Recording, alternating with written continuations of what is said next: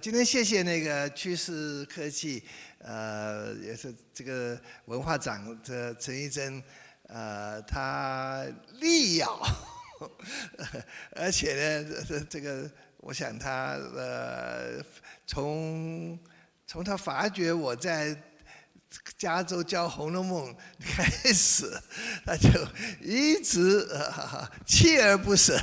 锲而不舍，他一直一直要我来讲《红楼梦》，讲《红楼梦》。那他也在台大啊，他在台大的这个呃捐了一个呃讲座。那么他也也是他说也是要我在台大讲的《红楼梦》。那那个从。二零一四年啊，到二零一四到一五年，那么我在台大呢讲了一年半的呃《红楼梦》，从从第一回讲到第一百二十回，第一回讲了二十回，嗯，本来呢，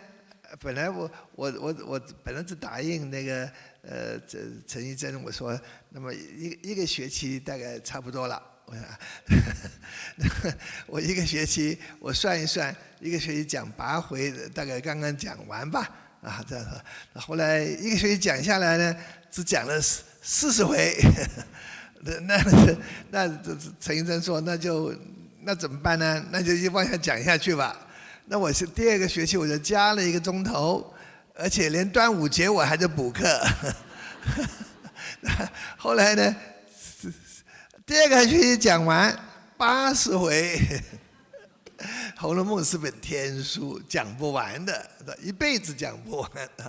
后来这个台大的跟我讲了，你既然开了头，你讲了这八十回了，你再不讲下去的话，都对不起曹雪芹。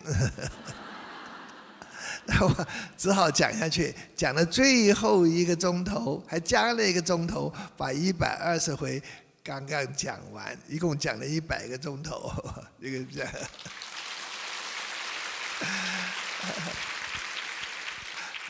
那个那个讲座呢，是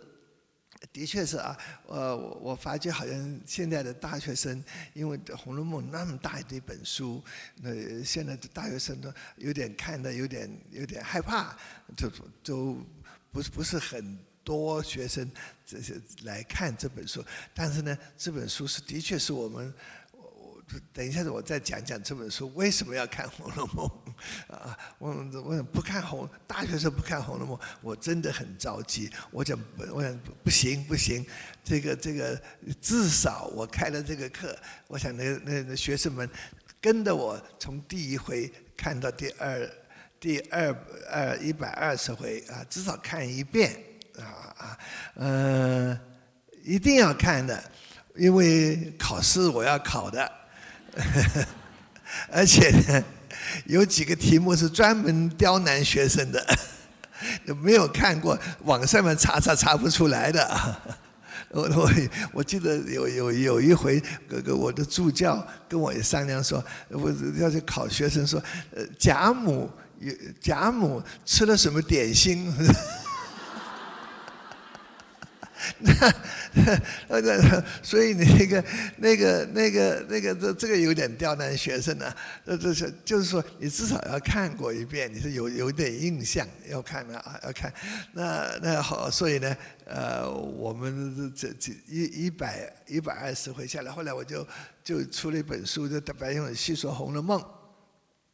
那个那个呢，还基本上是个导读的形式，就希望引到。我的学这个初读的、读读《红楼梦》的学生们，或者是看了《红楼梦》、念过《红楼梦》的人啊，希望再重新看《红楼梦》，也许有个新的、新的一个视野这样子啊。那么那本书觉得引导是看这个、看看看《红楼梦》。那我的看《红楼梦》的讲法呢，是完全是细读。Close reading 啊，细读，细读。那么这也是也是在这个美国大学念念文学的一种一种一种一种蛮蛮普遍的一种方法，就所谓 New Criticism，一种新新批评，就是以文本为主，以文本为主，就是这个以文本为主来分析啊，来分析这个我这本身。这本文本的本身，它的也许很多意也也这个意在言外啊，而是从文本的一行这个字里行间，它的结构，它的整个是来分析这本小说，其实是以把这本书看的完全是以文学，完全是是是以文学的这个观点来看，小说的观点来看。是这么一一个读法，那那个那个当然我在一百二十回里讲一百二十回都都都触及到触及到这个《红楼梦》人物。那今今天我的题目谈那个《红楼梦》人物呢，呃，是从我想是从比较这个综合性的呃斜杠提要的。把这个人物从头到从头到尾，他在《红楼梦》里边他占了什么地位？这曹雪芹，我觉得很重要的，曹雪芹怎么去塑造他？塑造他，嗯，我们的我们的小说，中国人中我们中国的传统小说，那从《三国》《水浒》《三国》《水浒》《西游》啊。那个《金瓶》，然后下再下来，再说这个这个呃《儒林外史》《红楼》，我们我我随便举的六六大，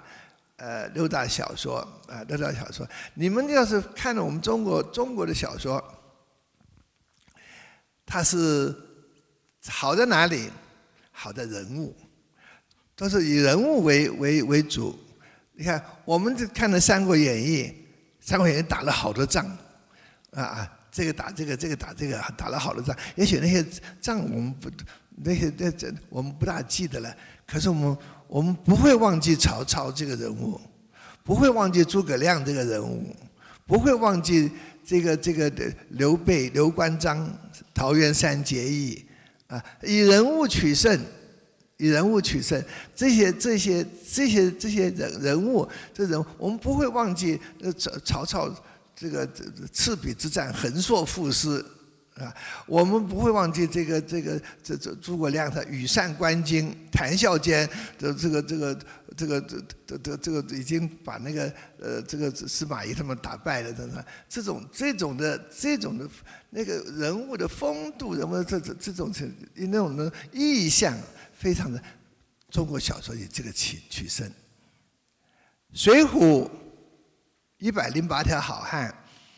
啊，一百零八条好汉，而我们记得很多的。花和尚你不会忘记鲁智深，武松你不会忘记，对不对啊？当然宋江还有很多很多很多很多很多，啊啊，这这这个你不会忘记，这这这这些这些人人物不会忘记。也许他的故事，啊啊，呃，打这个打那个的故事，也许也许你不大记得了。中国小说在《红楼梦》之前，不是以它的这个结构取胜，结构是很比较松散的，结构比较松散的，一个一个一个一一百零八条好汉，不见得他们互相之间有很很密切的关联，有没有关联？但它一个一个等于是是这是等于是我们一个 portrait 一个画像，画像画的很好。这，比如说，说这个这个，呃，我想，即使《西游记》那么多妖魔鬼怪，是蜘蛛精也好，盘丝洞啊，蜘蛛精啊，啊啊，牛魔王啊，是铁扇公主啊，这些的啊，一个一个的都都那么多的人物。当然，最要紧的还是那个猴子跟猪，那 那个是我们这这这再也不会忘记的两个两个两个人物，两个人物啊。所以所以这个这个都是以人物取胜，嗯啊呃这个这个呃，即使《金瓶梅》妻妾成群。那些一个，你不会忘记潘金莲啊、李瓶儿啊，这是这些这些这些这些人啊哈，呃，这个所以呃，《儒林外史》也是一个一个一个跟那些书生。那嗯，这个所以小小说小说写的好的小说。写得好的小说，今天我们都不会忘记的小说，写得好的小说，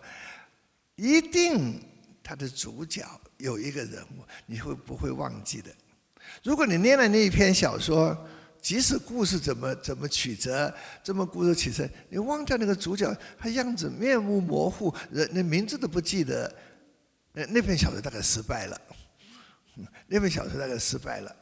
我们我们之所以之所以这是，我想小说这是这个作为作为一个文学经典能够传下来，能够传下来，靠很当然有很多很多它的它的它的内容的深刻，它的文字的美，它的结构的这这巧妙，它是这样那样很多很多因素，但是其中实际上非常非常重要的因素之一，可以说是这个这个的必要条件的这些。人物，人物成不成功？人物是不是说要成功？我想是小说一个大考验，一个小说的一个一个一个大的考验。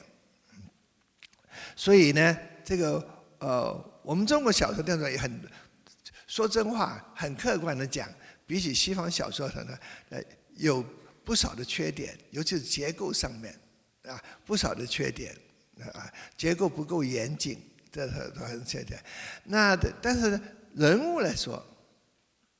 以人物来说，这个这个呃，我想我们的这个传统小说，这个我们中国的小说人物是不比这个西方的那些小说的那些那些人物，就就说是 memorable，让人让人难以忘记。那个呃，《红楼梦》。更加特别，《红楼梦》更加特别，《红楼梦》他们都算了一算，有名字的，就是有名字的，不一定讲话啊，就是里面有提了名字的，有四百多人，那个啊啊，有名字的是算算有名字的，那么这个这个呃，他的大大小小的人物也好多，好多好多啊哈！你看呢？而且呢，让你这个非常非常记得的他的厉害的这一点，《我红楼梦》的啊，大人物主主要人物不用说了，嗯嗯，即使很小很小的人物，哪怕这个呃这个只只他出出现一场，啊，他只现出现一次一场的人物，他只要一开口讲话，你就记得他。这就是这个这个，我想曹雪芹厉害的地方的是，还是我说他这个这个他是是是创造塑造人物啊，撒豆成兵，他一口气渡过去就活了，这个是他很奇很特别很特别的一个一个的。但是我常常在研究，我在想怎么会他人物显得这么活，而且这么活？你看他们那个那些那些小人物，那些小人物啊。呃，大家记得，呃，有一个贾琏的一个用佣人叫星儿，大家记得吧？嗯，啊，那星儿，他只只只这个有一有一场是讲的，他叫形容形容这个，他讲给尤二姐听。大观园里边这些人什么怎么怎么样啊？他就形容这这一一个一个小厮，一个小一个一个佣人啊啊！他讲话，他说他说看到那个，他说他看到林姑娘跟那个雪姑娘出来时候啊，他说我们他说大气都不敢出，都不敢不敢不敢不敢透呼吸了。为什么？他说呢？他说这个这个气大了呢。怕的这个吹吹倒了林姑娘，很气气热，他气热呢又怕吹吹化了雪姑娘。你看啊，他讲的非常的你这不你这他这么讲的你不会忘记。林黛玉弱不禁风，对不对？啊，薛宝钗雪白的一身，她是雪嘛，姓雪雪嘛，雪嘛你一口气吹的还会融掉了嘛啊？那所以这。他这个这个他的人物的塑造，一开口他就火了，为什么？对话好，他的对话好，每一个人的对话都有个性，所谓 individual 来说都有个性，这个不容易做到的，这个不容易做到。他十金陵十二钗，每个女孩子讲话不一样就不得了了，每个人的个性和讲话的方式都不一样，就不得了了。是，所以这个这个呃《红楼梦》啊，呃，你拿来试试看，随便翻一页，那边连很多对话，你把那个人的名字遮住看，你看看讲话，你就知道是谁，认识认识谁。这你想想看啊啊，王熙凤，一个王熙凤的口气，是吧？贾母贾母的口气，刘姥姥刘姥姥的口气。是不是？每一个人，每个人都有他的个性出来，这个不容易做到。我想那个曹雪芹有一一定有一对，他他那个耳朵不是不是他耳朵构造不是什么样，他这么一听，这个这个我这是我写小说的，有的人的，如果你耳朵不灵，你不可能成为小说家。耳朵不灵，你听的每个人讲话一样的。呃，我想那个小说家很厉害的，他一听的那个那个人讲话，他的特性抓住了，那个特性抓住，所以这个很很很，曹雪芹很厉害很厉害的，很厉害很厉害的。那我今天切入正题，我想今天因为他人物很多了，人物很多了，呃，人物再多，很重要的那个主要人物贾宝玉、林黛玉。薛宝钗还是要先讲，这三这三个人，这三个人的啊，所以我今天我今天试试把这这三个人啊，这三这三个人呢，这个好一点，这三个人的这三个人的这个这个主这这三个人主要人物了，这三个人是最主要人物，嗯，我今天先讲啊，今天先讲第五回的时候，第五回的时候。这个贾宝玉梦游太虚幻境，那个这个警幻仙姑就叫他给他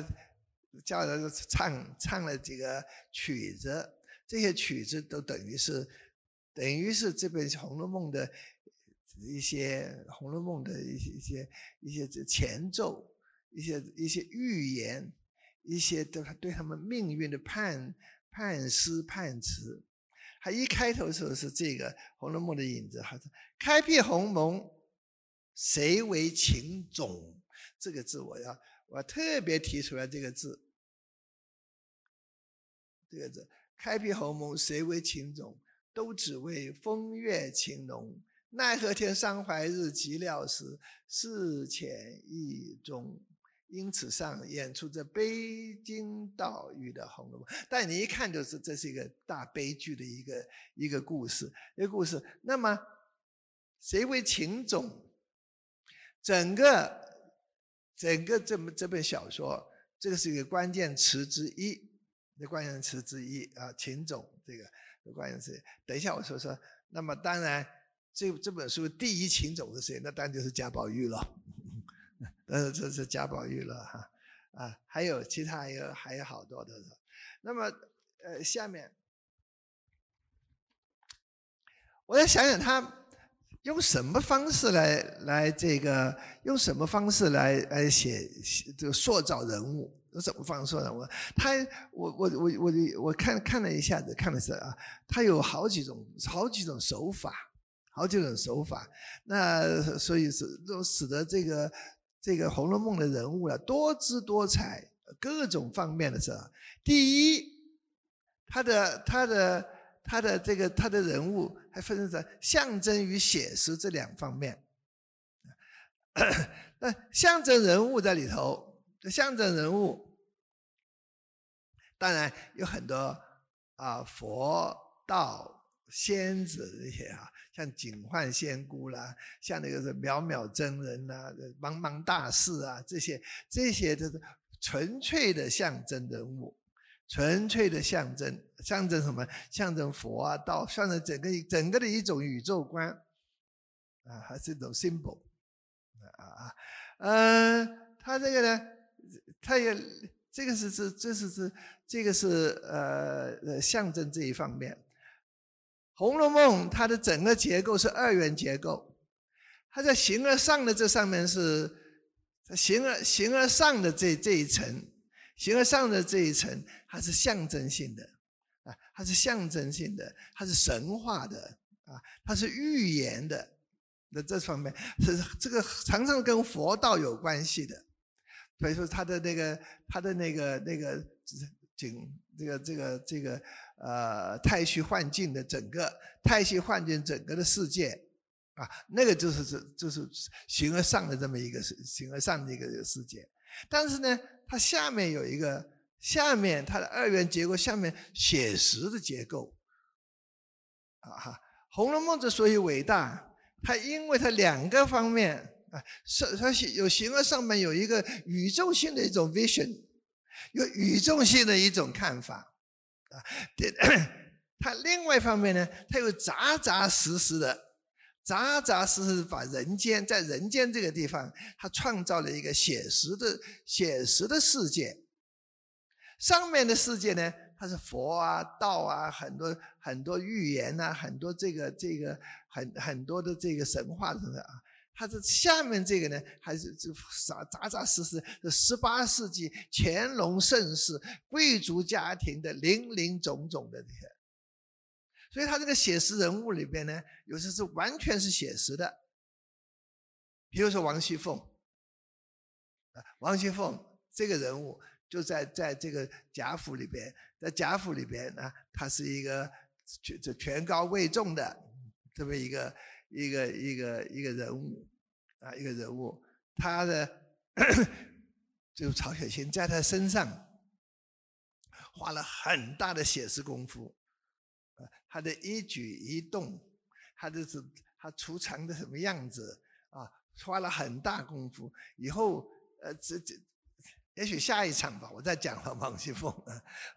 王王熙凤一出场，八个字给他啊：身量苗条，体格风骚。这你看，这把王熙凤写的栩栩如生的。这是王熙凤写实的。贾政，贾政跟他就又不太一样。等一下，我再再讲讲贾政。像王王像像王熙凤啊这些的啊，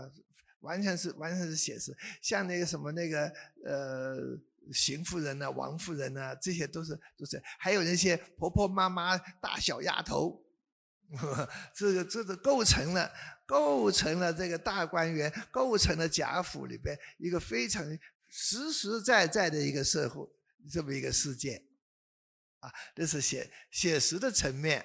写实的层面。那所以它有它有也有象征的，有写的，还有更重要的一点，他在写实这个人物这上面的啊，写的非常写实，他后背后又有这个人物又有很重要的象征意义，这才是这才是他最要最厉害的地方，贾宝玉。啊，贾宝玉，贾宝玉，我们说，哎，他是怡红公子，他是他是这个一个一个这个这个多情公子，他跟林黛玉的这个这个这个这个呃林黛玉的这这一段的爱情很动人，对不对？很很写实，啊，很写实的东西，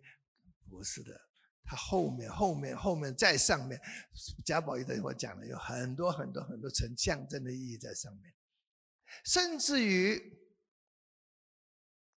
随便我举个例子，秦氏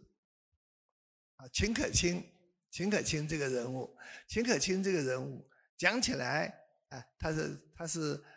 贾府第三代非常得宠的这么一个孙媳妇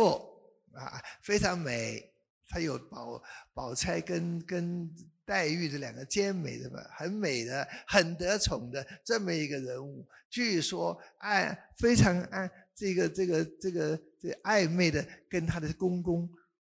好像有有这么一有这么似有似无的有这么一段东西啊，呃，我这么一个人物写实的人物写实，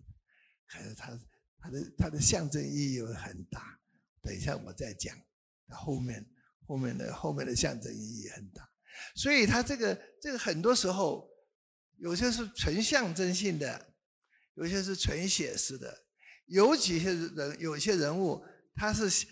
写实到了极点，它象征着象征的这个这个背后的意义非常非常大，非常大，非常非常重要，非常重要的在这一点。所以他这个人物，他的人物不光是写写实，所以他突然间你发你发觉他背后背后的意思，这个人物就大了，他人物代表人物的意义就多了，他对这个主题这个就就就大了。而且他往往是跟我们的是是这个儒释道这三家的哲学有关，啊，他是这三家的这三家的哲学，这三家的哲学，我我讲过了，这是儒释道这三家哲学，其实是在《红楼梦》的这个底层底蕴上面在控制的。这指引导了，这指导了那个这个这本小说它的发展的，它的发展，啊，它是这这这本这本小说，它这个儒释道的这三个哲学很重要的，但是它隐而不露，它不是出来讲道讲，不是跑出来说是这个说道的，它是借重的非常动人的故事。还有鲜活的人物，把这三种哲学把它表现出来，把它表现出来。所以这个这个这个，我想呢，它这个象征于写实，这是它很重要的一环。还有呢，他怎么塑造这些人呢？你说说十二十二金钗，你不要说别的，如果十二个女人站站，十二个女孩子站在一起。你你你你你看了头昏脑花，我想不知道哪个哪一个了，而且那十二个女孩子一定都很漂亮，不漂亮的话进不了大观园。啊，这是十二个十二个美女排在一起，你说谁是谁呀？都搞搞不清了，面目模糊了。怎么想办法？人他怎么用什么用什么这个这个 strategy 用什么策略？来分开这个，来来这个这个这个，把这个人物啊，把这个人物怎么怎么分别他们？很，他用了第二个方面，对比，对比。你看看这《红楼梦》里边，看看《红楼梦》里边那个人物的塑造，一对一对一对一对都是相反相反相反，他的个性各有很多。贾政跟宝玉两个相反的，这个。是是是，黛玉跟跟宝钗两个相反的，晴雯跟跟跟袭人两个相反，对不对？尤二姐跟尤三姐两个是一对，那是很多很多很多很多很多很多很多都是都是都是都是都是一对一对一对对，非常是对比的，这样对比了，像像像这个这个的的他们四。四个四个四姐妹，四个村，啊啊，这这也是每个每个每个个不一不一样的对比的，啊，像探春跟迎春两个非常对比的很厉害，是吧？所以完全完全完全完全，他这个用用用对比的方式来来刻画人物，来刻刻画人物，这是他用的。非常非常重重要的一个，另外一个类比相同的，相同的啊，相同的这个这个这个这个人物啊，相同人物，嗯，这个我这比较嗯比较这个呃复杂一点，我等一下讲人物我再谈谈，它是很多地方类相相类似的。物以类聚，不要说别的吧。宝玉跟八黛玉两个人，在某方面说，他们两个就是像两块玉。所以我我这个等一下我再讲啊。呃，这这个很稳宝这个，我想的这《红楼梦》是一本天书，呃，他讲讲不完的那个那个，他有多少密码的，很大家注意。有个玉字的名名字里边有玉字，不曹曹雪芹绝对不会随便取名字的。那个里里边有个玉字的，你要小心，对不对？它一定含有很很很很很很很这个这个这个很深的意义。宝玉，他有个玉，而且他真的有一个玉，真的他生下来的时候，他嘴巴含了一块一块一一一个玉，啊，当然那个那块玉有很很很很深的那个那个象征意义在里边，那个呃 黛玉，他没有，他生下来他没有一块玉，他没有一块玉，所以呢，他他他斤斤计较。宝玉有一块玉，为什么？那个他听说，因为因为那个玉呢，要要有别的东西来配它，是不是金玉良言嘛？薛宝钗有个有一个金锁，说是两个金玉要配在一起，那个黛玉就惶惶不可终日，说是怎么我没有这个没有没有玉，他不必要玉，他就是一块玉，黛玉而且是最黑玉，是最珍贵的。所以这两块玉，他认同的、类比的、心心相印，所以他们两个人有一种知己，非常知己。在这么多这么多人物里边，这么人物的宝玉觉得他最知己的，他的收美说，他的灵魂的伴侣就是黛玉，类比的，因为两个人很相像，他们两个人，他们两个的人生观很多东西很很像的。啊不为世俗所拘，不为那个东西，不是这个。所以我说他们两个人，这两个人可能是儒家、儒家、儒家系统中华社会两个大叛徒，不守规矩，不守儒家这一套的规矩的叛徒，所以最后都是都一个出家，一个一个为殉情啊。呃，他们两个是这是被还有很多。这个其他的啊，其他的类比的相同的，我会我会再慢慢再讲。那个第还有呢，啊，感性与理性，感性与理性。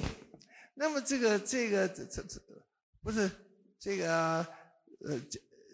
珍奥斯汀 Jane Austen 有本小说叫《Sense and Sensibility》。感性与理性吗？或者拍成电影的吗？啊，感感性与理性，啊，这个这个这本我这《红楼梦》里边的人物分两大，如果如果分析分些系统的话，一个一个一个两大系统的话啊，两大系统啊，一个感性人物，理性人物，感性人物最最最重这个领头的那个当然是林黛玉了，嗯。林黛玉，林黛玉，她的一生都是整个都是神经末梢，都是 敏感的不得了，敏感的不得了的这么一个女孩子啊，敏感的敏感的不得了的女孩子啊，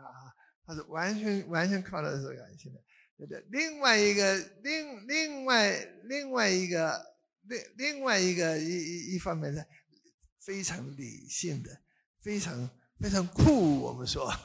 非常理性的薛宝钗，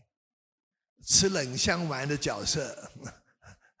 要吃冷香丸的，啊，所以所以呢，那个呢，那是是，他有感性这边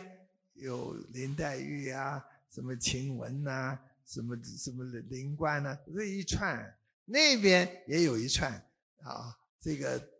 这个这个呃，薛宝钗呀。是吧？戏戏我戏人呢，还有啊，这探春呢，这这这一这一首，这也是还是归到这两个哲学，